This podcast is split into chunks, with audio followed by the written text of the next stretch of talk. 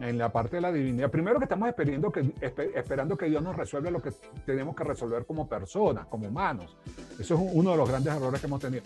Después, como dice Sadhguru, el cual me parece fascinante, no sé si lo conocen, búsquenlo en YouTube, eh, dice, Dios nunca moverá ni, el dedo meñique para ayudarte. La gente no entiende el punto. No es que yo me siento aquí y le pido a Dios para que me dé.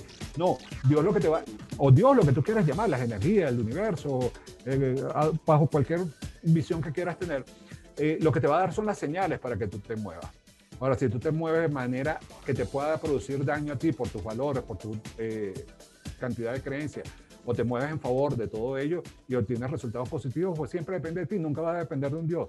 O sea, es que el Dios porque tiene que castigar a uno y a otros no. Hola, mi nombre es Alfredo Devane y quiero darles la bienvenida a este episodio de Progresando Ando que hemos creado con muchísimo cariño, con el propósito de contribuir en el progreso y la evolución de cada uno de ustedes en diferentes áreas de sus vidas. Como saben, nuestra misión es impulsar el poder del uno, uniendo fuerzas con los creadores de cambio, los visionarios, los perturbados con el status quo y con los que quieren coelevar a una región entera para despertar la conciencia, para que entendamos que unidos somos una fuerza imparable que puede transformar, desarrollar y hacer crecer a nuestros países hispanohablantes. Hola, bienvenidos a otro nuevo episodio de nuestro programa Progresando Ando. Mi nombre es Alfredo de Wagner y soy tu anfitrión del programa Progresando Ando. También soy el director general de Progrevo y el fundador de la Academia del Progreso. Como saben, siempre nosotros nos hemos hecho estas preguntas al universo y no hemos obtenido ningún tipo de respuesta. Preguntas así como que, bueno, universo, ¿y por qué estamos aquí? ¿Cuál es mi propósito? ¿Qué es la felicidad? ¿Existe, existe el amor? ¿Cómo ¿Cómo, se pueden manejar las emociones, los sentimientos? ¿Existe Dios? Y muchas de estas preguntas que se quedan sin contestar en muchísimos casos. Bueno, imagínense que ustedes pudieran tener una conversación muy especial y real donde todas las respuestas a estas preguntas y muchísimas más relacionadas con la vida, con las emociones, con la prosperidad, con la conciencia, al estar en este planeta, pudieran ser contestadas por el universo. Y justamente para hablar de eso, el día de hoy tenemos un invitado súper especial. Para mí es un placer presentarles el día de hoy a nuestro creador de cambio, nuestro visionario, nuestro perturbado con status quo y que está trabajando para coelevar a toda la región, HG Cibeles. HG Cibeles es un coach, es escritor, como podemos ver, es conferencista y tiene un canal de YouTube con cientos de miles de suscriptores y los ha ayudado con su maravilloso contenido. Y él nos cuenta que él llegó a abrir este canal en directo justamente con el universo. Él tuvo esta oportunidad de poder conectarse con el universo de una manera bien extraña y bien divertida, la cual vamos a estar escuchando el día de hoy. Así que con esto, HG, bienvenido a nuestro programa Progresando Ando. Muchas gracias, Alfredo. Un gusto, un placer estar por acá en este primer aniversario del programa. Me encanta muchísimo. Y bueno, hablar sobre el universo entender esta experiencia, pues suena hacia algo fantasioso, pero bueno, deben conocer la historia de todo esto para que entiendan un poquito cómo fue este proceso. Así es, así es. Pero antes de que entremos a la historia de, cómo empezó esta conexión, este canal directo que tú obtuviste con el universo, cuéntanos un poco más acerca de ti, HG, porque tú eres, eres coach, eres escritor, eres conferencista. Tuve la oportunidad de participar en, uno de tus programas también. La verdad que, fue un honor haber estado en tu programa. Me han preguntado muchísimo de cuándo va a salir, pero bueno, ya sabemos que eso está en la cola, así como va a estar este programa también. Pero este, cuéntanos un poco más, ¿cómo, cómo fue ese trayecto? ¿Cómo fue e, esa, esa historia de HG en todo esto del mundo del desarrollo personal? Bueno, eh, normalmente como empieza la historia de todo, ¿no? Porque las personas piensan muchas veces que los que estamos en este mundo, que hemos logrado, que hemos avanzado, empezamos a tener éxito, empezamos a tener bonanzas, etcétera. Eh, somos personas que estamos bendecidas por la mano de Dios o algo parecido, y no, somos personas normales que hemos tenido nuestros problemas, nuestros malos momentos. Y así me pasó a mí hace unos cuantos años atrás, no cuantos, ya unos cuantos, que un día me levanté diciendo, bueno, pero ya basta, esta no es la vida que yo quiero, porque hay gente que tiene buenas relaciones, o porque hay gente que tiene dinero, o porque hay gente que tiene, eh, son felices todos los días. Hay amigos míos que o dos o tres o, todo, o una de esas características, porque yo no las puedo tener. Siempre me había llamado la atención mucho que, que no era normal cómo las personas se comportaban. Bueno, sí es normal, porque lo hace la mayoría, pero yo decía, pero es que no, no tiene sentido de todo esto. Y ante eso, eh, lo que se llama una epifanía, de repente una mañana o sea, me grité a mí mismo, pues no, ya basta, es suficiente, tú, tú, todavía tienes un mundo por delante, era muy joven, tenía menos de 30 años, todavía tienes un mundo por delante y cómo es posible que tú no sepas cómo hacer como están haciendo otros. Y en ese momento de revelación decidí que definitivamente eso acababa ese día, pues, que había que buscar la forma, había que buscar los procesos, había que buscar el aprendizaje y buscar a las personas que me llevaran a verdaderamente lograr lo que deseaba en mi vida, empezar a hacer realidad mis sueños, empezar a vivir desde tener paz espiritual hasta tener eh, felicidad y eh, tranquilidad económica, éxito profesional, etcétera, etcétera, etcétera. Y, eh, y, me quedé abierto a las señales. Pues, eso es lo que tienen que hacer las personas, quedar abiertas a las señales. Y me quedé abierto a las señales un día que yo, un libro conmigo, estoy hablando de, de un maestro que tuve la oportunidad de tenerlo, de conversar varias veces con él, yo no hablo inglés, quede claro, pero había un traductor, una traductora, que fue Wayne Dyer. Y me cayó un libro que para aquel momento fue su primer libro, era un libro totalmente basado en la psicología, que era Tus zonas erróneas. Y cuando yo leo Tus zonas erróneas, me empecé a, leyendo Tus zonas erróneas, empecé a leerlo y decía, bueno, pero verdad que tú eres tonto, definitivamente. ¿Cómo, puedes pensar, ¿Cómo has venido pensando de esta manera o manejándote bajo estos términos durante tantos años? Y ahí empezó el proceso, después busqué mentores, empecé a sacar dinero debajo las piedras para entrenarme, para aprender con coach, a hacer cursos, y de repente todo empezó a abrirse, ¿no? Yo dije el proceso que cumplimos todo y todo empezó a abrirse y en poco tiempo tenía una relación. Yo tengo 36 años de, relación en pareja, por ejemplo. Eh, de repente yo tengo, soy periodista, soy abogado, tengo esas dos profesiones. Eh, empecé a aprender, empecé a estudiar, me empezaron a salir conferencias, escribí mi primer libro, eh, me empezó a llegar dinero empezó a, llegar el mundo, el mundo que yo estaba provocando, sin duda alguna, ¿no? que había aprendido a provocar. Y esos son los inicios en todo esto. Y estamos hablando de hace más de 25 años, Alfredo. ¡Wow! qué increíble. Qué increíble. Y sabes que yo siempre le hago esta pregunta a todos mis invitados porque justamente siempre consigo el mismo patrón. Consigo el mismo patrón que de repente tú te encontrabas en la vida, como nos encontramos todos, navegando en este mar de incertidumbres y en este mar de, dudas. Y de repente decimos, bueno, pero ¿qué pasa? O sea, yo, yo no vine a este mundo a, sufrir, yo no vine a este mundo a no obtener lo que las otras personas han obtenido. ¿Por qué esas personas lo tienen y no lo tengo yo? Y empezamos a cuestionar nuestra existencia, empezamos a cuestionar la manera en que vivimos y, empezamos a cuestionar las cosas que nos pasan a nosotros. Y justamente en ese momento es que existe ese epiphany, como tú lo llamaste, ese cambio, ese despertar donde tú dices, bueno, pero ya va, si todas esas personas lo están haciendo, ¿por qué yo no lo puedo hacer? Y, de ahí empieza ese camino, esa trayectoria en el cual nos embarcamos la mayoría que hemos estado aquí en el camino del desarrollo personal, que es empezar a buscar esas respuestas, empezar a buscar esas, eh, esas alternativas que nos permitan vivir esa vida que nosotros todos, que, todos merecemos vivir, que nosotros no vinimos a este planeta a sufrir. Eso es algo que, bueno, que la sociedad, las religiones o otras cosas nos han inculcado y no es así. Y, me parece súper interesante porque justamente esa es la razón por la cual yo le hago esta pregunta a todos nuestros invitados, porque a mí me gustaría que todas las personas que nos están escuchando, tanto las que nos están escuchando en el live como las que nos están escuchando, bien sea en cualquiera de nuestras plataformas, Spotify, YouTube, todo eso, se hagan la misma pregunta.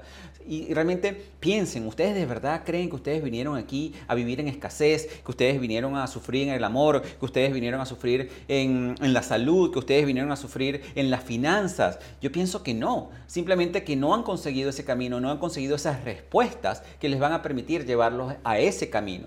Y justamente para eso nos encontramos nosotros aquí, para eso se encuentra HG Cibeles, tratando de darles todas esas respuestas que les pueda guiar a ustedes a obtener ese camino que ustedes se merecen. ¿No es así, HG? Así es, así es. Hay que entender que definitivamente cuando tú aprendes, empiezas a aprender y aplicar en tu vida aquello que estás aprendiendo, indudablemente tienes que aprender con aquellos que ya han logrado lo que tú quieres lograr. Eso es otra cosa que es definitiva.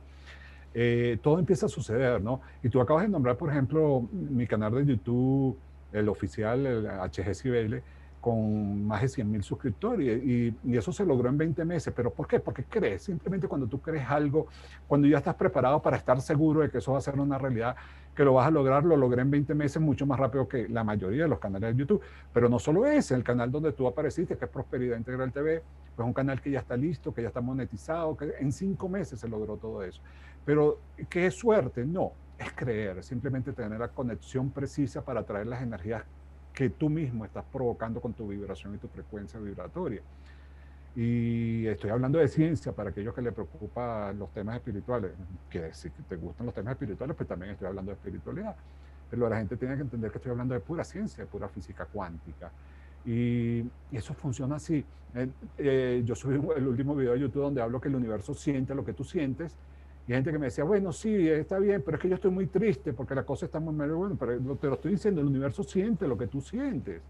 O sea, si tú te sientes triste, lo que vas a provocar, aunque, y si no quieres ver como el universo, verlo como tu sistema de activación reticular. Si tú te enfocas en cosas tristes, tu sistema de activación reticular del cerebro va a buscar información para que te sientas triste, porque es lo que estás buscando, es lo que estás enfocando.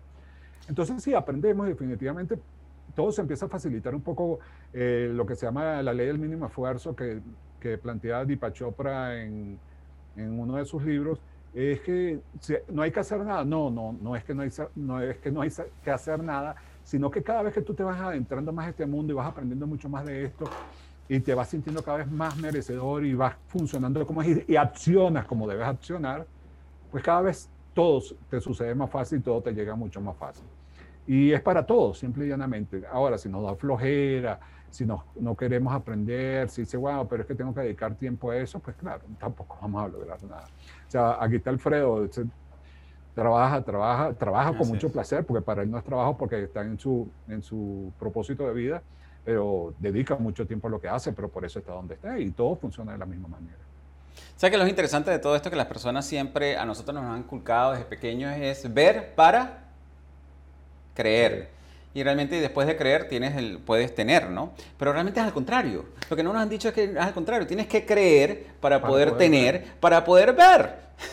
Así de simple. Entonces es para que tú veas cómo nos han volteado las cosas en, en, todo esto.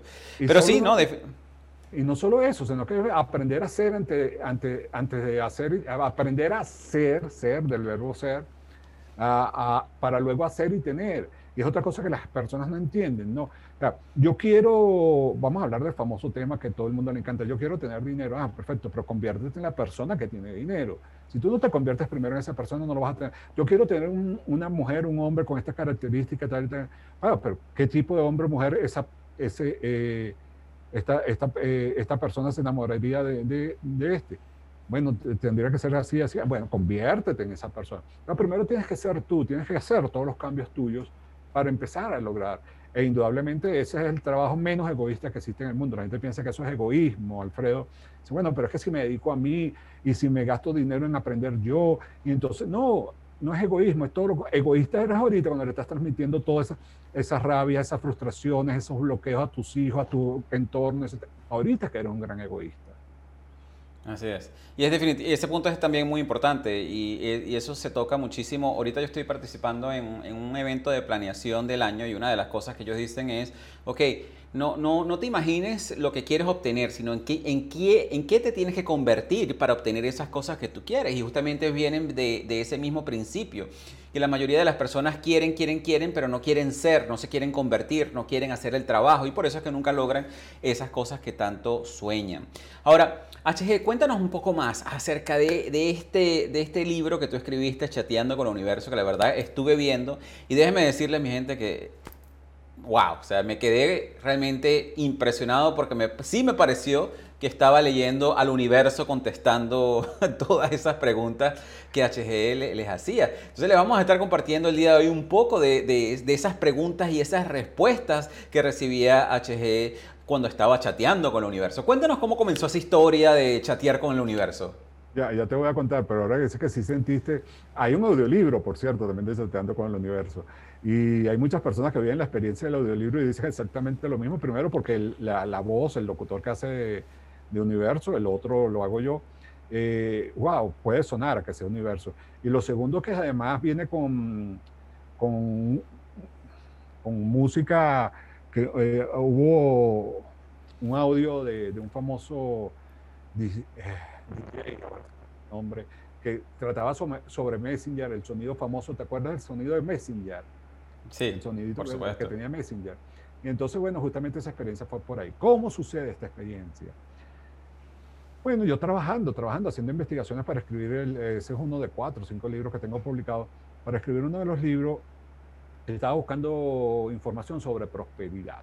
que decían algunos maestros, algunos escritores, en fin. Y estaba en internet, estaba revisando y coloqué, ¿qué es prosperidad? Pues hice la pregunta directa eh, y al aparecer el, resultado de búsqueda, lo primero que me sale arriba es, si quieres saber qué es prosperidad, contáctame. Arroba universo, eh, no, universo arroba eh, hotmail.com, porque Messenger era por correo, Messenger por correo electrónico. Entonces yo, me río un poquito y digo, bueno, está bien la cosa.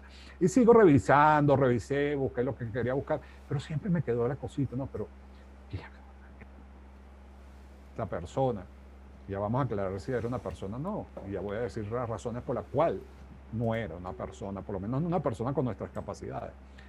Entonces eh, hago el contacto, inmediatamente en lo que le contacto, me aparece, se me abre y me dice que soy, eh, fui aceptado. Entonces decía yo, bueno, ¿y ahora qué le pregunto yo a esta persona? ¿Qué le digo? Porque no puedo ser como los muchachos, mire, ¿tú quién eres? ¿Qué? Primera vez que vienes por aquí, qué sé yo, ¿a qué te dedicas? ¿De qué parte eres? ¿De qué parte eres? ¿En qué trabajas? Entonces de repente digo, bueno, vamos a preguntarle lo que, lo que lo primero, pues lo que puse en el buscador, ¿qué es abundancia?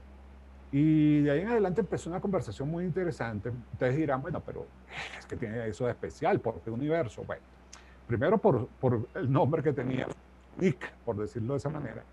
Y en segundo lugar, lo más sorprendente con este ser era que yo escribía una pregunta y en lo que hacía el envío, la respuesta llegaba, pero no tardaba un segundo. Y podía ser una respuesta de dos, tres, cuatro párrafos. Yo decía, wow.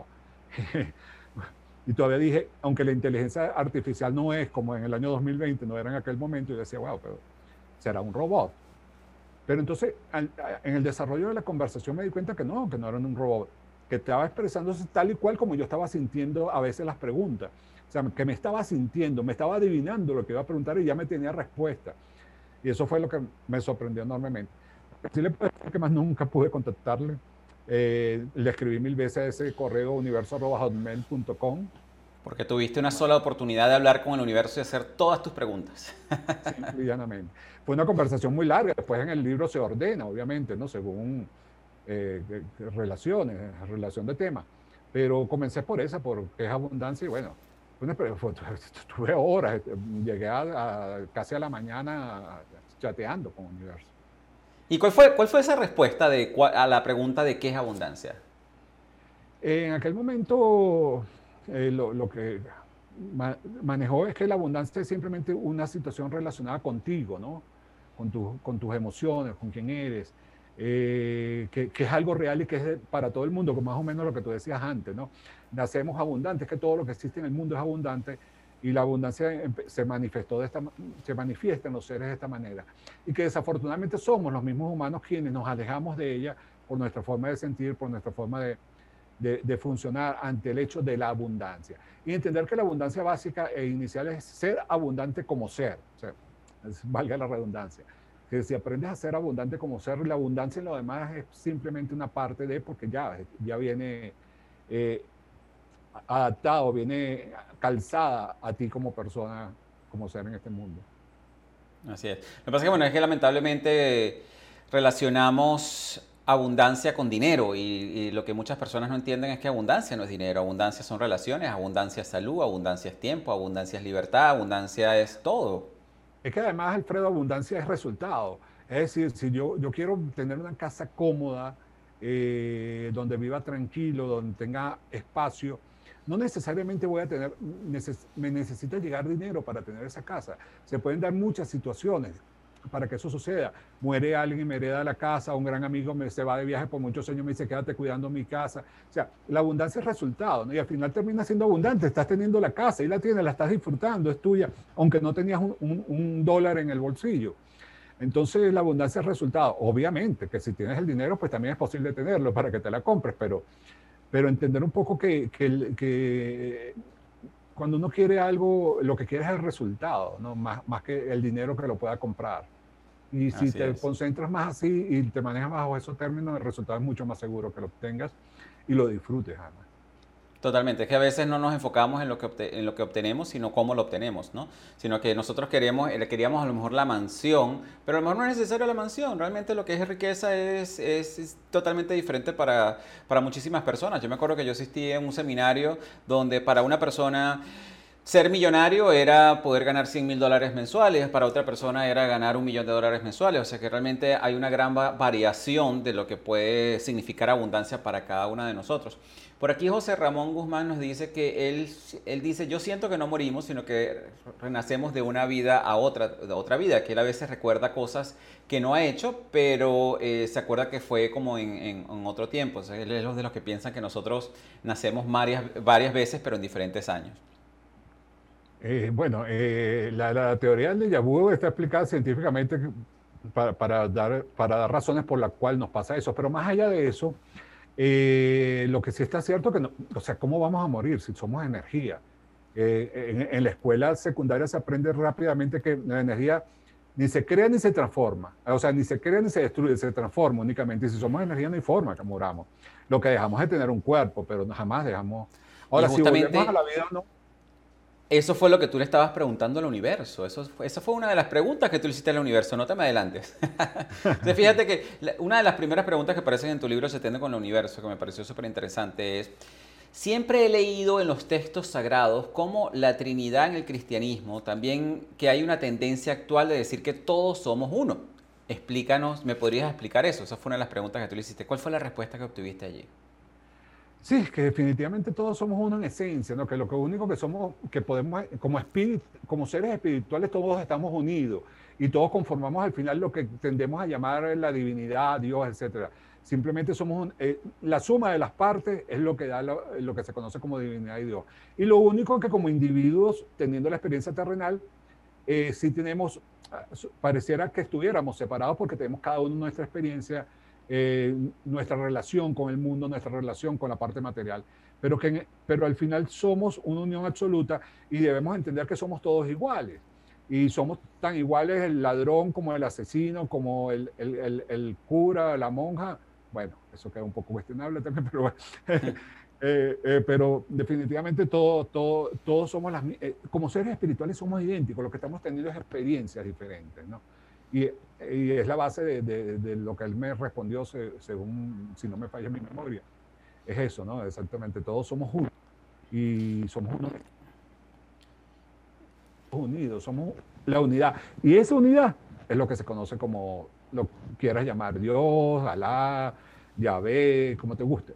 Exacto. Y que justamente, lamentablemente, la, mayoría de las personas tienen la mala interpretación de que en realidad eh, somos totalmente seres individuales, que no tenemos absolutamente nada que ver con otros, ¿no? Eso es producto del ego. El ego eh, eh, es, que eso pasa, eso pasa, y antes nombré a mi, a mi maestro Wendayer, y él lo dice en su película El Cambio, y, ah, recuerdo haberlo conversado alguna vez.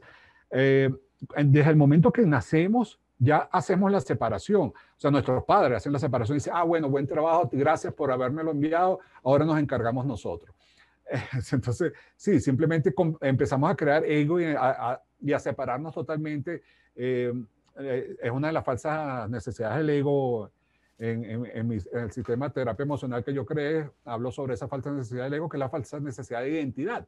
Necesitamos tener una identidad y empezamos a separarnos de todo lo que existe, ¿no? Para destacarnos nosotros mismos y, y sentirnos que somos especiales. Somos especiales, sí, pero soy especial yo como es, es especial Alfredo, como es especial cualquiera de lo que está viendo esto en este momento o está escuchando el podcast, en fin, todos somos especiales. Entonces no, no, tenemos nada que nos separe, realmente en el fondo somos seres iguales. Bueno, y tú le preguntas también, o sea, que eso quiere decir que nosotros al nacer somos seres espirituales y en nuestro desarrollo nos volvemos seres materiales. No, al nacer, o sea, al nacer somos seres espirituales y al nacer nos convertimos en seres materiales porque es la experiencia que venimos a vivir. No es una cuestión de desarrollo. O sea, si lo que me quieres decir es que si pierdes la espiritualidad en el camino, ah, ok. Perfecto. Eso sí, es lo que pasa normalmente. Tú naces como un ser espiritual y cuando empiezas a adquirir creencias, te empiezan a dar valores, te empiezan a, decir supuestas verdades, pues sí, sin duda alguna, te desconectas. No te, es que no te desconectas realmente, te vuelves ciego a la espiritualidad, a esa conexión espiritual y empiezas a vivir un mundo absolutamente material. Por eso yo digo muchas veces, las personas me dicen, pero es que yo quiero ser espiritual, o es que tú eres espiritual. Tú lo que tienes que volver a conectarte con la espiritualidad pero también entender que estás teniendo una experiencia material. Y si tú eres un ser espiritual que vienes a, yo no, yo soy muy espiritual, pero no puedes pagar la factura final de mí, no tienes para darle comer a tus hijos, esa espiritualidad te, la vas a mantener desconectada todo el tiempo. ¿Por qué? Porque tienes que mantener un equilibrio. Como ser espiritual tienes que empezar, tienes que tener una experiencia material equilibrada que te permita estar en armonía. Y eso es que muy lo que sucede también es lo contrario. A veces eres demasiado material, puedes tener todo el dinero del mundo, pero no tienes ninguna conexión espiritual. Exactamente, y por eso te comportas de maneras que lo que haces es hacerle daño a las personas, ¿no? Claro, claro, claro, sin duda alguna. Por eso digo, tú tienes que buscar el equilibrio, ¿no? Ni, ni tan tan ni, ni, ni tampoco, ¿no? O sea, buscar siempre el equilibrio que nos permita mantenernos en, en, un balance suficiente. O sea, conectarnos con esa espiritualidad, mantener la espiritualidad, pero tener una buena experiencia eh, que, material que es la que vinimos a vivir, pues. Y aquí es donde viene esta pregunta interesante que tú les hiciste que me llamó muchísimo la atención. Pero entonces, ¿cuál es el sentido? Si somos seres espirituales, ¿por qué tenemos que tener un, por qué, por qué se debe tener un comportamiento errático en la Tierra? Es que el comportamiento errático, si recuerdo, él me refiere que el comportamiento errático nace de, de, lo que vamos aprendiendo en la Tierra, ¿no? de, lo que, de lo que va sucediendo. Y más allá de pensar que es un aprendizaje o no, como se dice en mucha filosofía, es, es, la búsqueda otra vez de lograr nuestra reconexión con la espiritualidad. Es decir, nos comportamos erráticamente porque, aunque tampoco es un comportamiento errático porque no hay valoración, según recuerdo que me contestó, o sea, no hay una valoración de qué es bueno o qué es malo realmente para, para, para, el mundo del universo, para el mundo espiritual. No sabemos, simplemente el comportamiento errático es según nuestros criterios, según nuestros aprendizajes, según cómo vamos evolucionando. Sentimos que somos erráticos, pero probablemente lo que estamos teniendo es la experiencia que necesitamos tener para, para vivir esta experiencia terrenal y poder aprender. Eh, y es que si lo analizas y te pones a ver, te das cuenta que realmente, bueno, si, nosotros somos seres espirituales y vinimos a vivir una vida material en la tierra, es justamente para poder encontrar nuestra espiritualidad de nuevo.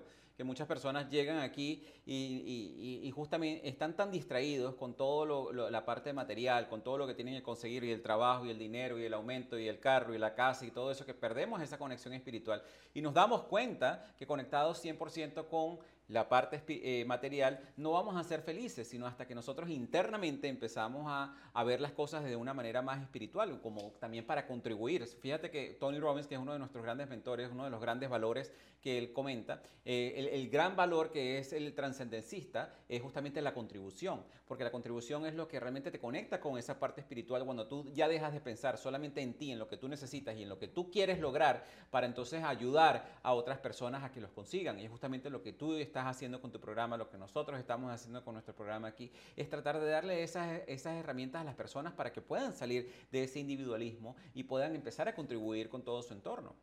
Sin duda alguna, mira, definitivamente, eh, ¿cuál es la misión y cuál es el propósito de nuestra vida? Bueno, la misión yo creo que es una sola, ¿no? Aprender a vivir desde el amor.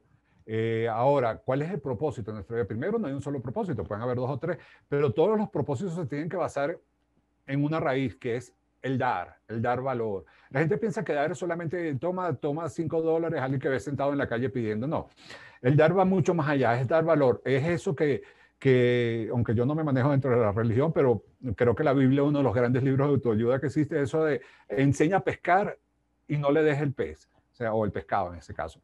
Eh, definitivamente eso es lo que hay que hacer, dar aportar mucho valor y exactamente como tú dices, lo que tú haces, lo que hacemos muchos de nosotros en nuestros canales, en nuestras redes sociales, aportar valor a las personas para que aprendan y para que logren hacer los cambios, llevándoles a esa conexión necesaria, como tú dices, eh, la reconexión con la espiritualidad, entendiendo que para conectarte con la espiritualidad es muy importante lograr tu propósito y vivir en tu propósito. Porque si no te metes en ese ciclo, en esa, lo que llaman la carrera de rata, hay una encuesta por ahí muy buena, yo no sé, Alfredo, si tú has tenido la oportunidad de verla, está un libro, El poder del subconsciente, no me acuerdo ahorita muy bien cuál es el libro, donde eh, la persona fue a hacer una encuesta a una parada de autobús y, le fue preguntando a cada uno de los que estaban en la parada de autobús, ¿por qué usted está, parando, está aquí en la parada de autobús? No, pues no, la pregunta inicial fue, ¿por qué usted se levantó esta mañana? Bueno, porque tenía que ir a trabajar. ¿Y por qué usted tiene que ir a trabajar? Después las respuestas se fueron resumidas, pero todas iban bajo la, misma línea, más o menos. ¿Por qué usted tiene que ir a trabajar? Porque tengo que ganar dinero. ¿Y por qué tiene que ganar dinero? Para poder comer y poder tener una casa. ¿Y para qué quiere tener una casa? Para volver de noche a trabajar. ¿Y para qué quiere volver a la casa de noche a trabajar? Para poder descansar. ¿Y para qué quiere descansar? Para levantarme al otro día con energía para ir a trabajar. Una terrible carrera de rata, lo cual demuestra que tú no estás estás totalmente desconectado de la espiritualidad, no estás en tu propósito de vida y vives un ciclo muerto, es un ciclo muerto, definitivamente.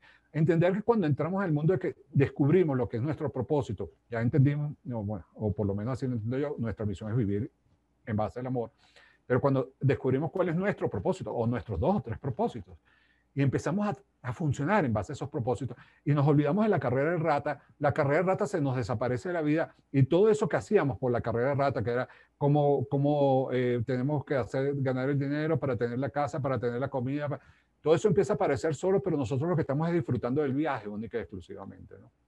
Eso es importantísimo, porque es lo que dices tú, y lo que hablábamos anteriormente, que lamentablemente estamos tan distraídos en el materialismo, que cómo vamos a conseguir la comida para pagar la el dinero para pagar la renta, para comprar la comida, para comprar ese carro, para comprar ese reloj, para comprar esas cosas, que justamente no, nos, no, nos, enfrascamos en esa carrera de ratas que no, no, trae ningún tipo de satisfacción espiritual. Y, y, nos las pasamos es descontentos en la vida y obviamente de ahí es donde vienen las otras emociones, la, la depresión, la tristeza y todas esas cosas que hacen tanto daño. ¿no? Y uno de los más importantes, obviamente, el estrés, porque nos las pasamos viviendo estresados, tratando de conseguir esas cosas que realmente podríamos conseguir si nos conectáramos un poco más con la espiritualidad. Sin, duda alguna.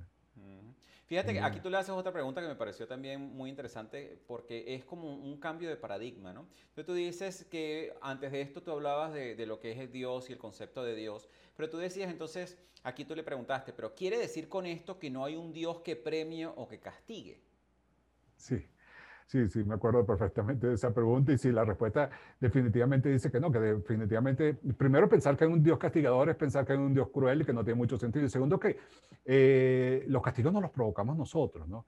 Porque nuestras emociones, lo que sentimos, los valores que tenemos en relación a algo, eh, nos, nos, producimos, al final nosotros mismos nos empezamos a atraer aquello que nos termina castigando. Hay gente que me pregunta casualmente un video de YouTube, y casualmente me lo preguntaron, fíjate qué, qué, causalidad.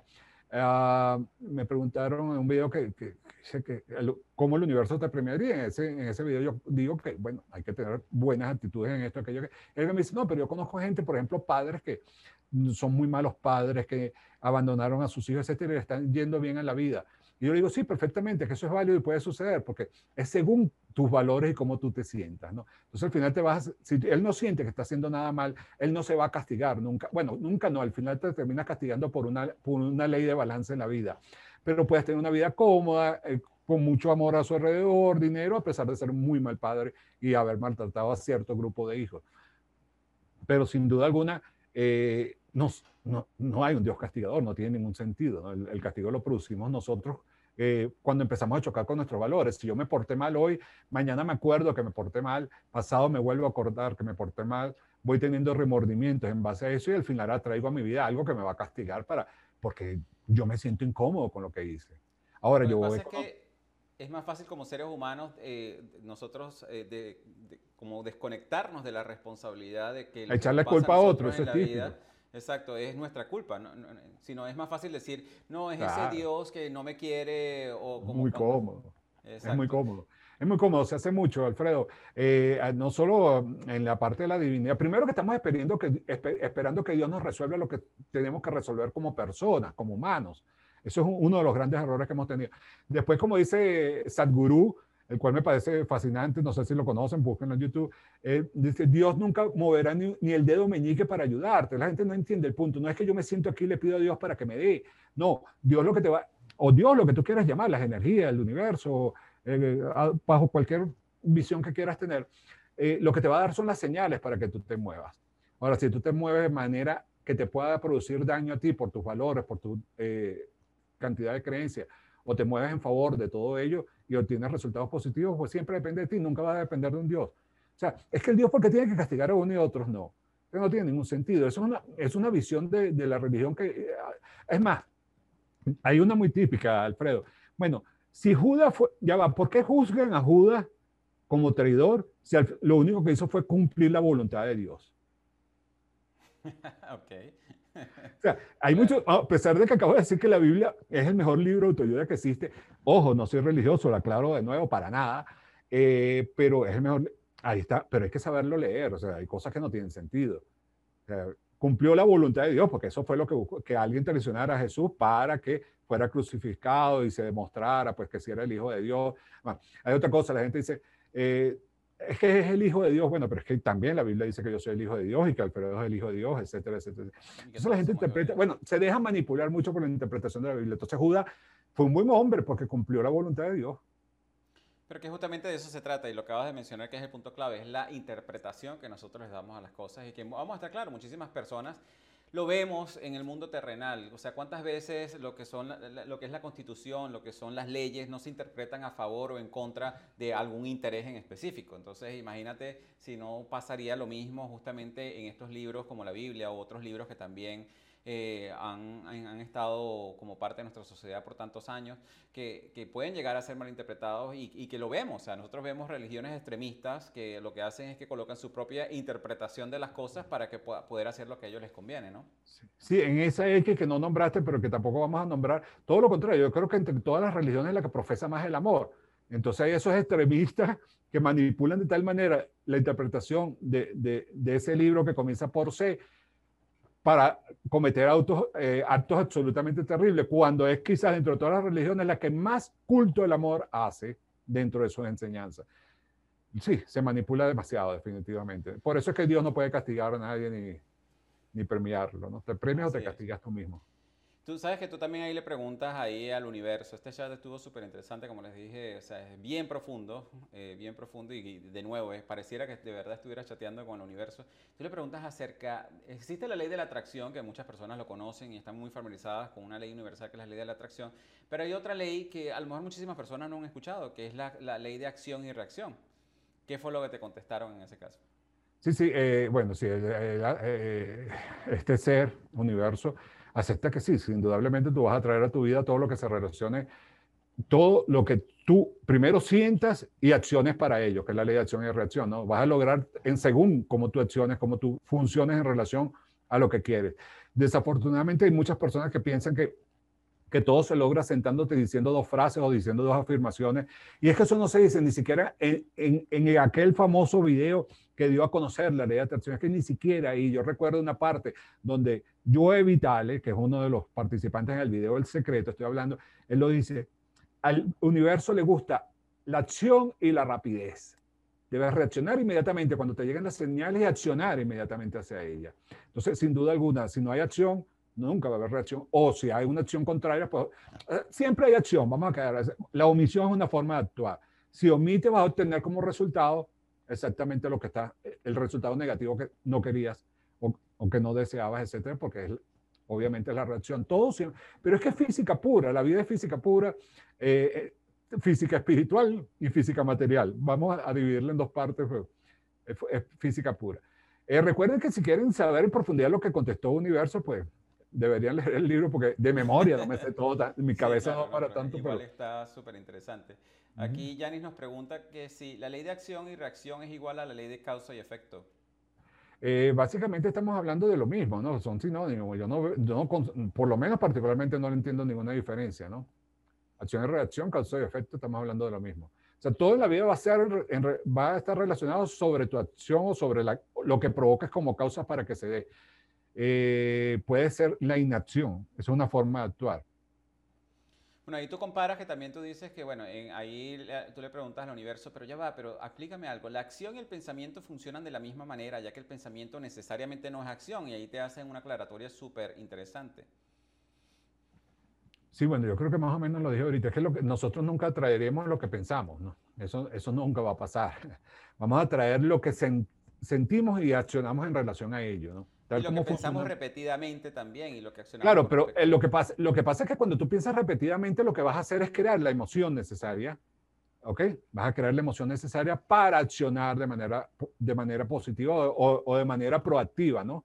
Eh, o sea, reaccionar, accionar, no reaccionar, para accionar de manera proactiva.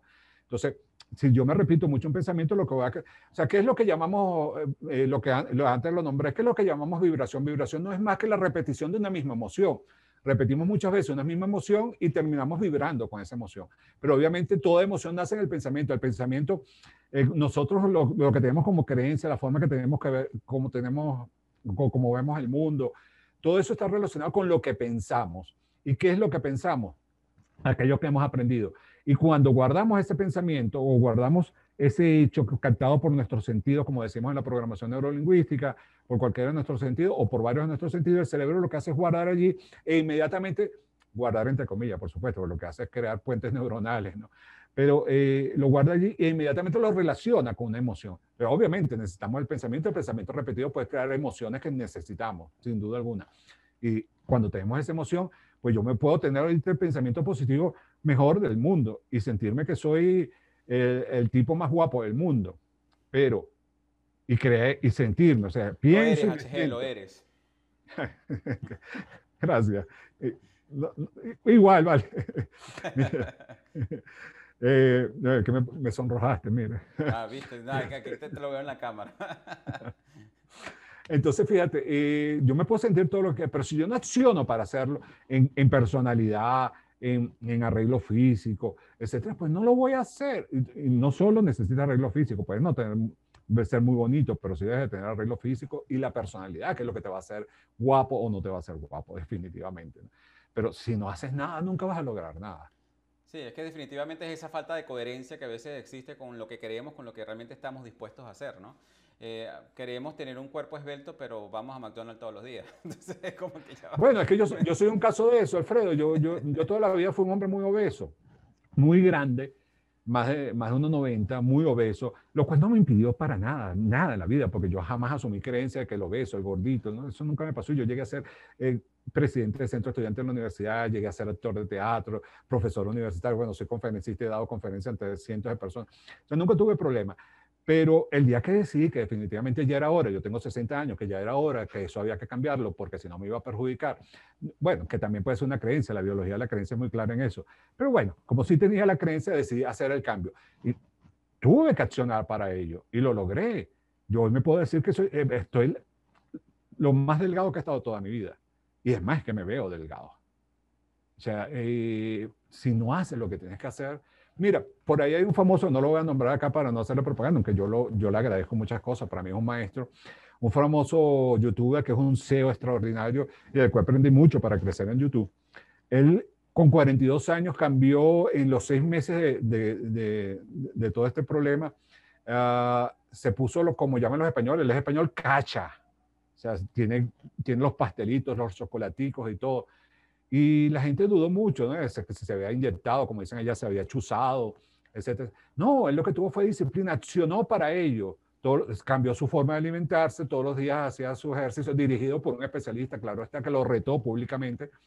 Y simplemente es así, si tú haces lo que tienes que hacer hoy para tener dinero, si lo empiezas a hacer, si empiezas a convertirte, como dijimos antes, en esa persona, lo vas a tener. Amor, pues empieza a convertirte en esa persona que podría tener amor y lo vas a tener. Simple y llanamente porque vas a traerlo a tu vida, porque estás vibrando en, en, en consecuencia. Dime, como esas personas que quieren amor, pero son más amargadas que, bueno, que, sí, no, no tiene sentido. Pues, Tienes que convertirte en amor para poder conseguir amor, definitivamente. O, que me pasa a mí en los coaching privados. Eh, mira, eh, me gustaría conseguir una pareja que perfecto. Dime, ¿qué haces tú? Bueno, yo voy a trabajar de lunes a viernes, eh, de tal horario a tal horario, salgo de trabajo, me vengo a mi casa, aquí me como alguna cosita, vivo solo, vivo sola, es lo mismo. Y bueno, el fin de semana lavo, limpio, me veo algunas series en Netflix que estoy viendo.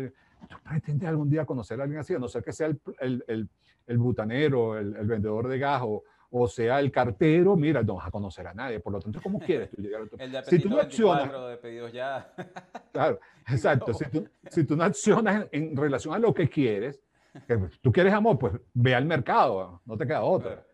Prepárate y ve al mercado. Sal, conoce gente. No me gustan las discotecas, no importa, ve a reuniones, ve a fiestas, ve a, a seminarios, de paso aprendes así, conoces gente a tu alrededor, que está a tu alrededor, y bueno, muy seguramente lo vas a conseguir pero la gente no... Interesante, qué interesante. Hablemos entonces, ahorita, ah, siguiendo con esta conversación con el universo, eh, tú le preguntas algo muy interesante al universo con respecto a los sentimientos. Te dice, universo, me gustaría que me hablaras un poco de los sentimientos. Cuéntanos cómo fue esa respuesta. Sí, eso sí me la, me la acuerdo muchísimo. Eh, él dice que sentimiento solo hay uno, ¿no? Eh, que es el amor. Y dice que las emociones, lo, que, lo otro que existe son las emociones, las emociones no son más que los derivados del sentimiento, ¿no? Porque sin duda alguna, aunque yo agregaría un poco más a lo que me dijo él, que verdaderamente siento que hay dos, dos sentimientos que son el amor y el miedo. Pero es que todo lo demás que sentimos no son más que derivaciones del amor o el miedo. Cuando una persona tiene celo, la tiene por amor o por miedo. Cuando una persona tiene felicidad, la tiene por amor o por miedo. Aunque no lo crea, se puede tener felicidad por miedo. Cuando una persona tiene tristeza, la tiene por amor o por miedo. Entonces, él, lo que me hace una diferenciación, en este caso solo con el amor, me dice que solo existe un sentimiento que es el amor. Creo que me lo dice así textualmente, ¿no? Y lo demás son, son las emociones que son derivados del amor, son consecuencias del amor, negativas o positivas, bajo nuestra visión, porque también él aclara en algún punto por ahí, lo dije yo antes, que los negativos y positivos no existen en, en ese plano. O sea, las cosas son y ya son, simple y llanamente, ¿no? Las cosas son y no, yo si no, si, creo haberte dicho exactamente lo que me dijo, ¿no? Sí, de por sí tú le preguntas ahí, pero el odio, la rabia o esas reacciones que conocemos como sentimientos, o sea, ¿qué son? Y, tú, y ahí te dice que son falsos sentimientos, ¿no? Son falsos sentimientos, son emociones, o sea, derivados del sentimiento, ¿no? O sea, son simplemente derivados, no es un sentimiento, es el producto de un sentimiento. Y ahí habla un poco más de la parte de lo que es el miedo, ¿no? Y el miedo, que es una manera de sentir muy común entre los seres humanos y que provoca malas experiencias en la vida, bueno, y tragedias también, ya que paraliza a las personas ante sus deseos evitando que las cumpla. Bueno, no solamente las paraliza, yo también que a veces las pone en acción, pero las pone en la acción incorrecta. Porque, como tú decías, puede ser que un país vaya a la guerra por miedo a que otro país le vaya a hacer algo, ¿no? Puede ser que un vecino daña a otro vecino por miedo a que, a, que, que, vaya a pasar algo malo con ese vecino también, ¿no? ¿Qué, recuerdas lo que te comentó el universo en ese caso? No me acuerdo mucho, ¿verdad? Ese punto no me acuerdo mucho. probablemente, dime, dime, dame dos, dos palabras y... Ahí tú decías que el miedo no es una realidad, sino que, el, porque si el miedo fuera real... Se, se, basa en el aprendizaje, el miedo se basa en el aprendizaje, fue lo que me dijo, ¿no? El miedo no existe, como, o sea, el miedo no es palpable, no existe en la realidad. El miedo no es un alfiler, un alfiler que tenemos clavado, una, un, alfiler, no, una espina clavada en el corazón. El miedo no es tangible, no existe como algo verdad, sino simplemente en la cabeza de las personas, como un aprendizaje. O sea, tiene tan poco sentido que fíjate que hay unos miedos muy particulares que tienen la mayoría de las personas, que son, por ejemplo, miedo al que dirán, o miedo al fracaso. Y, o el miedo más grande del mundo, lo que estamos haciendo tú y yo aquí. sí, sí, exponerse. Pero fíjate que las personas eh, normalmente tienen esos miedos y, y, lo, y, lo, asumen de tal manera y lo encaquetan, lo aprenden y, lo marcan como una verdad absoluta que nunca son capaces de pararse a razonar. Ya va, tú tienes miedo, tú no haces lo que te gustaría y no, te, avanzas hacia tu sueño porque tienes miedo al fracaso o miedo al que dirán. Perfecto, y no te da un terror horrible, un miedo horrible, seguir llevando la vida que tienes el día que te mueras arrepentirte de no haber hecho nada. O sea, nos encasillamos porque el miedo no es más que un aprendizaje. Entonces hay personas que tienen miedo a algo y otras personas que no tienen miedo. Y hablamos del miedo emocional, no hablamos del miedo del instinto animal, ¿no?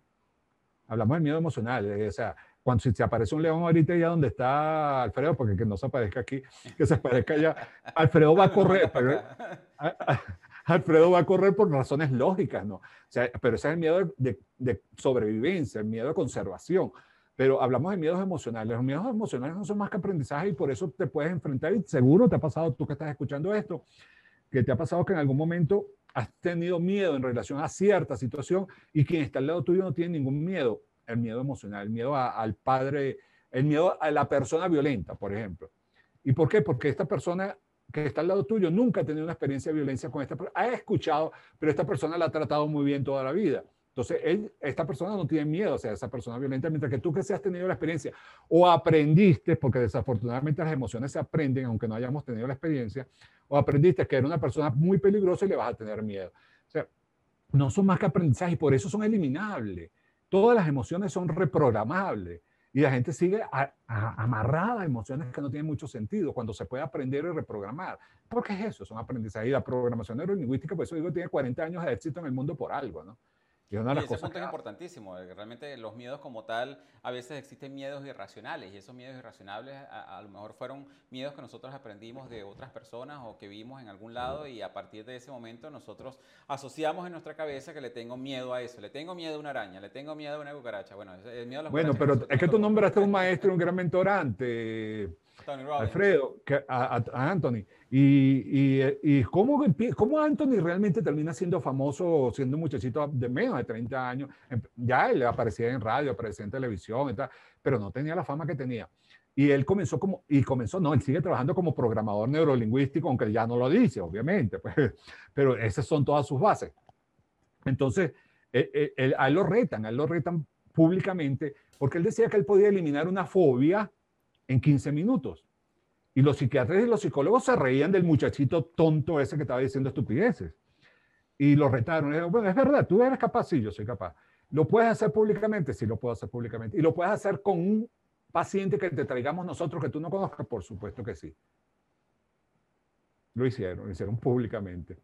Y el 15, el, la persona que llevaron le tenía miedo a, a las serpientes. En 15 minutos la persona estaba agarrando una serpiente, teniendo una serpiente en sus manos. Y eso fue lo que catapultó a Anthony Robbins, a la programación neurolingüística, muchas cosas. Y es eso, ¿no? O sea, tenemos, y probablemente esta persona jamás había estado cerca de una serpiente, pero le tiene miedo, la gente que tiene miedo a las cucarachas, ¿pero por qué? O sea, Porque algo ven a la mamá gritando y montándose en la silla cuando ve una. Lo más seguro, lo más seguro. Yo en los coches privados hago, hago, hago para que la gente descubra que las emociones son algo más que aprendidas. Un video donde aparece un ratón SSS y le pregunto qué emociones va teniendo en todo el proceso que cumple el ratón ahí, que parece que estuviera muerto, después está vivo, etc. Y obviamente las reacciones son muy diferentes. Gente que cuando ve el ratón por primera vez me contesta, ay, sentí una ternura enorme. Qué bonito. claro, porque quizá le encanta Mickey Mouse, le encantan los animalitos, y otros me dicen, qué asco, qué cochinada. Y cuando vamos a averiguar por qué me dijiste que asco, que cochinada, no es porque has tenido ninguna mala experiencia con los ratones, sino que tu mamá tuvo una mala experiencia con un ratón, porque cuando tú tenías cuatro años, estaba durmiendo, el ratón se le metió en la cama y a ella le pareció un ser asqueroso y empezó a gritar. Fíjate, o sea, tú sabes cuántas cosas puedes destruir en tu vida por emociones saboteadoras que ni siquiera son tuyas. son prestadas, definitivamente. Son prestadas. Y ahí, ahí es donde tú le dices, bueno, al universo le preguntas, ¿puedes explicarme más cómo las emociones influyen en nuestra realidad? Sí, más o menos creo que lo dije antes, ¿no? O sea, como tú sientas vas a traer a tu vida. O sea, todo lo que sucede, tú te levantas en la mañana y si pisas el juguete de tu bebé eh, y, te, y, te duele el pie y te quejas. Sí, siempre cuando no sea un Lego, por favor, no hay nada peor que pisar un Lego. Está bien. Entonces te, te, te levantas molesto y vas, y vas a, a, al baño, a cepillarte, etcétera, no consigues pasta y te molestas mucho más. Empiezas a sentir una, una emoción de rabia, de, de, de, ira. Y obviamente, ¿qué va a pasar en todo el día? Pues según cómo tú estás sintiendo, eso empieza a llegar a tu vida. Si, llega, si Alfredo llega al trabajo y, es un, un, tipo simpático como es, pero ese día como se dejó llevar por todas esas situaciones, fue creando una forma de sentir, fue creando, no, esas son aprendidas, su, su, su realidad empezó a reaccionar y sus emociones empezaron a, reaccionar según el aprendizaje que él tiene, porque de repente le daban durito cuando era pequeño por dejar los juguetes en el piso y le molesta mucho que su hijo haya... Exacto. Entonces, cuando llega el trabajo de Alfredo con un, tipo simpático, agradable, en vez de, como viene lleno de ira, de rabia, en vez de saludar como él saluda normalmente, ¿no? Que, hey, hola, ¿cómo estás? Él entra y así que, puro cabeceo. Cuando se va hacia su oficina, los que están en la oficina empiezan a ver así hacia allá y decir, oye, ¿qué le pasa a Alfredo? ¿Y qué le hemos hecho? Nosotros no hemos hecho nada. ¿Será que, ¿será que hicimos algo mal? Fíjate el, problema que se empieza a causar, ¿no? Y Alfredo también está en la oficina y está viendo que como que le están hablando de él y empieza ya, bueno, ¿y qué le pasa a estos? Y están hablando de mí.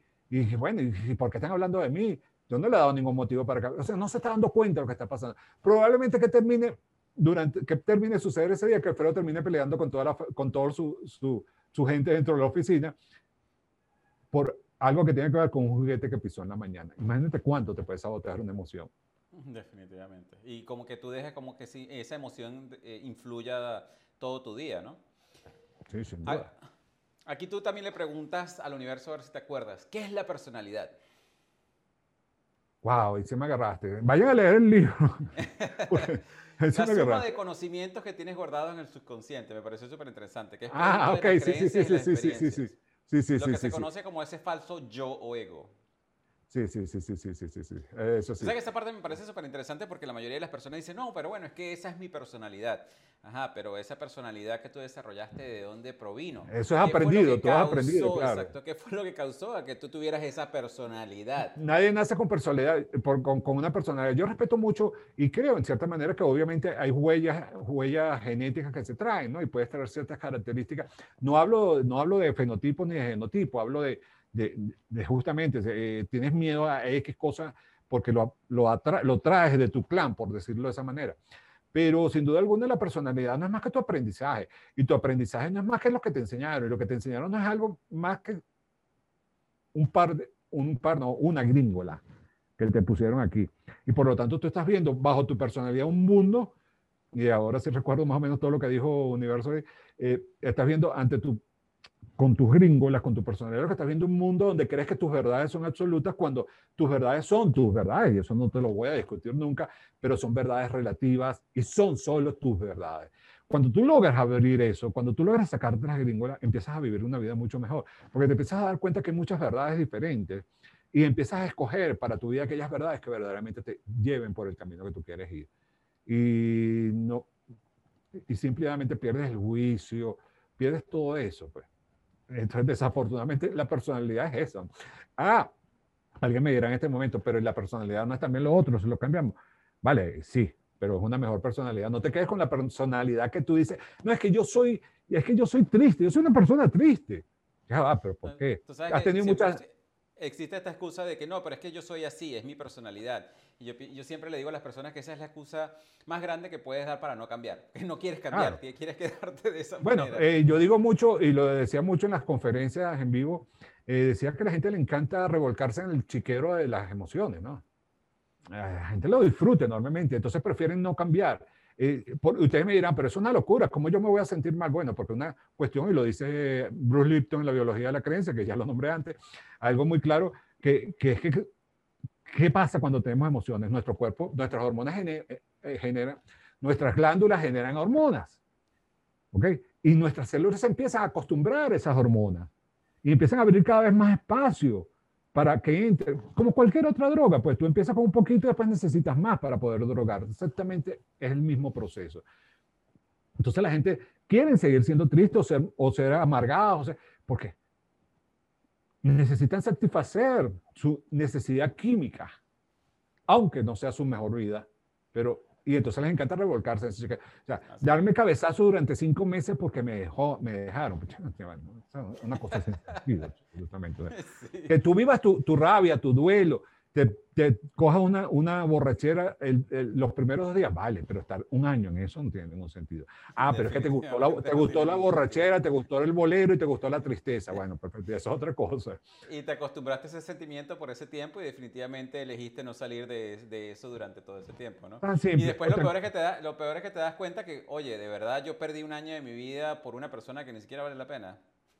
Sí, sí, normalmente es eso. O, o sí valía la pena, pero no era para ti, punto. ¿okay? Y no es que el hecho de que no era para ti no significa que tú no tengas valor. No, simplemente no era para ti. Además, las personas aparecen en este mundo para algo y se tienen que ir. Esa es otra parte muy importante de todo el aprendizaje, entender, aprender del desapego, ¿no? Entender que todo termina y todo está porque por alguna razón en algún momento termina. Siempre termina. Hay gente que me dice, bueno, pero yo conozco en el amor viejito que tienen 50, 60 años de casado. Sí, pero va a terminar. Uno de los dos se va a morir primero. Todo termina. Así es, todo tiene su final. Ahora, tú terminaste de esta conversación con el universo hablando de la experiencia, ¿no? Y me parece súper interesante porque, claro, en, todo, en todo el libro se habla de lo que es la experiencia. Entonces, allí es donde tú les comentas, el universo te comenta un poco cuál es el significado de la experiencia ¿Y, cuál es el propósito de la experiencia como tal en nuestras vidas? Si me guías un poquito, yo les voy a aclarar algo. El, libro tiene un tiempo escrito, ¿no? Entonces, a, veces, a veces me pierdo. Forma parte de mi filosofía la mayoría de las cosas que dijo Universo allí. Si me guías un poquito, te contesto con mucho gusto. Ahí tú dices que la experiencia no es más que la vivencia en tu recorrido terrenal, que eso se sucede para hacer, es un corrido que cada vez sea mejor. Entonces, me parece súper interesante porque una de las preguntas con las cuales tú le haces allí es que realmente con eso tú quieres decir que no debemos estar conformes con lo que tenemos. O sea, y es verdad, o sea, muchas personas deciden entrar en ese estado de conformismo en el cual dicen, bueno, esto es lo que me tocó y no puedo hacer nada. No, estás equivocado. Claro que. Es el proceso de aprendizaje. Ahora más o menos recuerdo. Lo que dice que es un proceso de aprendizaje que si aprendes, pues obviamente puedes aspirar a más, ¿no? Obviamente y de ahí tú pasas al proceso de ser agradecido, que también es importantísimo. Sí, era lo que iba a decir inmediatamente, me vino así. Y justamente, y en la medida que vayas agradeciendo lo que tienes, pues se te va a dar más. Y cuando eres agradecido, alguien me, me dijo una vez eso, bueno, pero es que ser agradecido no tiene ningún sentido, porque entonces ser conformista, no, no tiene que ver una cosa con la otra. O sea, cuando tú eres agradecido por lo que tienes, lo que va a significar que eso va a seguir creciendo para ti. O sea, tan simple como eso. Y cuando sigue creciendo, indudablemente no vas a quedarte en el mismo lugar. Si tú eres agradecido por los mil dólares que te están llegando mensualmente hoy y, tienes ese agradecimiento, pero el agradecimiento es algo que es muy profundo, no crean que es decir gracias solamente, ¿no? Eh, cuando tú haces bien el trabajo, por supuesto que eh, en esa conexión con lo que tú quieres llamar, o en la misma atracción física bajo la física cuántica, eso se va a convertir en 1200, después en 1500, después en 2000, después en 2500, después en 3000, porque siempre se te va a dar más de lo que agradeces, ¿no? Porque además al momento de agradecer sucede una magia, Alfredo. ¿Y tú sabes cuál es la magia? Que sientes la emoción apropiada, porque cuando tú agradeces porque estás feliz por lo que tienes aunque no lo tengas. porque estás seguro que lo, lo, vas a tener, que está llegando tu vida. Y sientes la emoción de tenencia, que es lo importante. Y, además de que te estás enfocando en todo eso que tienes, que sí tienes, y no te estás enfocando en lo que no tienes, que es lo que la mayoría de las personas se enfocan. Por supuesto, es que no tengo el carro de mis sueños, es que no tengo el trabajo de mis sueños, y es que nunca lo vas a conseguir, te sigues conectando con eso. claro, pero que estás repitiendo, no tengo, no tengo, no tengo, no tengo, porque hay algo, hay algo que la gente también confunde, que es el famoso cuento de la historia de la palabra no. No, pero es que el subconsciente no entiende no ya va, pero el consciente sí. Tú en la medida que repites no, eh, vas a provocar muchas reacciones negativas en tu vida. Que el subconsciente no lo entiende es otra historia. Eso te sirve para tus afirmaciones, para tus visualizaciones, etc. Mira, aquí tenemos un par de, comentarios. Gibson Trejo nos dice, ¿cómo puedo conversar con el universo si el mismo es un holograma? Bueno, perfecto. Eh, eh, justamente, con todo respeto, amigo, estás viendo desde la limitación, ¿no? Exactamente. Pues justamente luego nos dice que el universo está codificado en códigos mediante los cuales se puede tener acceso al código fuente. O sea, realmente lo estamos viendo de nuevo desde un punto de vista humano y terrenal. Sí, en cualquier, caso, en cualquier caso, eso lo podemos adaptar a un punto de vista totalmente materialista, que es la física cuántica. Bueno, totalmente materialista, no, porque más espiritual también relacionado con la espiritual. Es que está concluyendo que definitivamente más allá de energía somos información y obviamente todo es, una información codificada, tal como lo ven los bits cuando se programa, y es igualito, estamos en esa matriz, ¿no?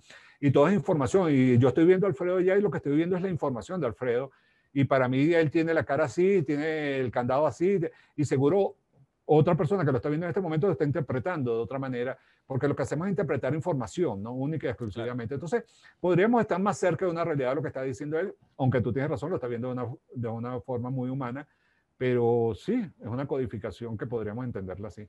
es que definitivamente yo siempre le digo a las personas que tú lo mencionabas hace rato, que tenemos que tener una perspectiva bien amplia de las cosas, porque hay muchas cosas que nosotros desconocemos como seres humanos, porque realmente como seres humanos vamos a estar claros, no estamos preparados para esa información. Porque Sin duda en el momento en que nos revelan algo que, que, wow, cuando empezaron, imagínate cuando empezaron a hablar de existía vida en otros planetas, ahí se les empezaron a hablar la mente a muchas personas, pero no, eso no puede ser, que no sé qué, porque lo vemos siempre desde el punto de vista eh, limitativo de nuestra mente, que, que, no va más allá de lo que no podemos ver y creer, ¿no? Claro, sin duda alguna. Eh, yo primero entender que lo que nosotros estamos viendo es la interpretación de nuestro sistema material, es decir, de nuestros ojos, de nuestro cerebro, de nuestro olfato, de nuestros oídos es la interpretación de las señales energéticas de los fotones. Nosotros lo que vemos son los fotones y, nuestros ojos y después hacia nuestro cerebro interpreta esos fotones y le da una forma. Yo les pregunto a todos, a cualquiera de ustedes, ¿el arco iris existe? El arco iris no existe. Lo que existe es un rayo de luz con fotones que nuestro cerebro está interpretando según la velocidad de esos fotones y le está dando colores. Pero el arco iris no está allí. Bueno, de la misma manera, voy a decir una cosa que a mucha gente, yo entiendo que es difícil de entender eh, si todo es energía y todo es codificación al final, y yo soy un fiel amante y creyente de la física cuántica, pues ese señor que está ahí, Alfredo, existe, pero es una energía. Esa forma que estás viendo allí, te la estás creando tú. Estás interpretando los fotones y ese, ese monitor donde estás viendo, estás, estás interpretando fotones. Ah, pero yo lo puedo tocar, por supuesto, porque tú también eres energía y lo que haces es chocar energía y sientes, golpeas energía contra energía. Pero eso es pura física física absoluta. Pero bueno, no entremos en esas profundidades. No, para otro, podcast, para otro podcast. para todas las personas que nos están escuchando, definitivamente ha sido un placer tenerlos el día de hoy. Recuerden de que si este podcast les pareció súper interesante, taguen a HG Cibeles, taguen a mí, taguen a Progueo Oficial y nos hacen saber que definitivamente este programa tuvo un impacto positivo en ustedes. Recuerden también, mis amigos, como siempre les recuerdo, que en la academia del progreso.progreso.com pueden conseguir unas maravillosas clases magistrales que hemos preparado para ustedes con muchísimo cariño y es justamente para seguir contribuyendo con ese progreso y esa evolución de cada uno de ustedes. De la misma manera también no dejen de chequear nuestras expediciones que también han sido preparadas con muchísimo amor y muchísimo cariño para todos ustedes, justamente para que puedan seguir en este camino de la evolución y puedan cambiar esta experiencia que llamamos vida. HG, de verdad ha sido un placer tenerte en nuestro programa. Unas palabras que quieras decirle a nuestra audiencia antes de que nos Bueno, sí, eh, primero el gusto ha sido mío, el gusto estar en tu programa, el gusto de compartir con, con tu, tu, gente y sin duda alguna, pues también invitarle a que me, me, conozcan y vayan a visitarme. Primero vayan a visitar el, el canal Prosperidad Integral TV en YouTube, a donde va a aparecer futuramente ya él sabe cuándo va a aparecer, tiene la fecha. Eh, el, mes que viene va, a aparecer eh, el, el, video con Alfredo y van a conseguir muchísimos coaches, mentores, terapeutas allí para que aprendan mucho Prosperidad Integral TV. Y luego también les invito a mi canal oficial, donde somos más de 100 mil amigos prósperos, HG Cibeles, así, HG Cibeles con C alta, como la Plaza de las Cibeles, pero le quitan la S porque yo soy un solo Dios, ellas son varias. Y y en arroba HCBLQH en Instagram, pues los espero por allá para seguir compartiendo con ustedes y darle valor como hace Alfredo en este canal y, esa es la idea, ¿no? que aprendamos todos juntos. Muchas gracias Alfredo, un placer, un honor haberte, haber estado aquí contigo, ¿verdad? Lo disfruté mucho. Muchísimas gracias a todos ustedes. Esperamos que esta conversación haya sido de bastante interés para cada uno. Recuerden, si quieren saber qué, qué ¿Qué más había en este libro tan interesante de Chateando con el Universo que nos compartió nuestro amigo HG Cibele, que pudimos conversar un poco el día de hoy? Definitivamente por ahí eh, van a conseguir el enlace para que vayan a la tienda de Amazon y lo puedan conseguir. Recuerden también que nosotros en la plataforma de progresandoando.progrevo.com en cada episodio les vamos a tener un recurso y les vamos a compartir un poco más acerca de este episodio del día de hoy que fue chateando con universo. Gracias a todas las personas que se conectaron en live, gracias a todas las personas que nos escuchan en Spotify, YouTube y en todas las diferentes plataformas. Fue un honor haber estado el día de, usted, el día de hoy con ustedes. Gracias. Y así hemos llegado al final de este interesante episodio de nuestro programa Progresando Ando. Te invitamos a visitar la página web de nuestro programa en la siguiente dirección, progresandoando.progrevo.com, donde encontrarás recursos gratuitos que hemos creado para ti, para contribuir en tu crecimiento personal. De igual manera, te invitamos a compartir este episodio con todas aquellas personas que tú sientas que puedan beneficiarse con este mensaje transformador para que juntos, a través del poder del uno, podamos elevar a todos nuestros hermanos y hermanas hispanohablantes.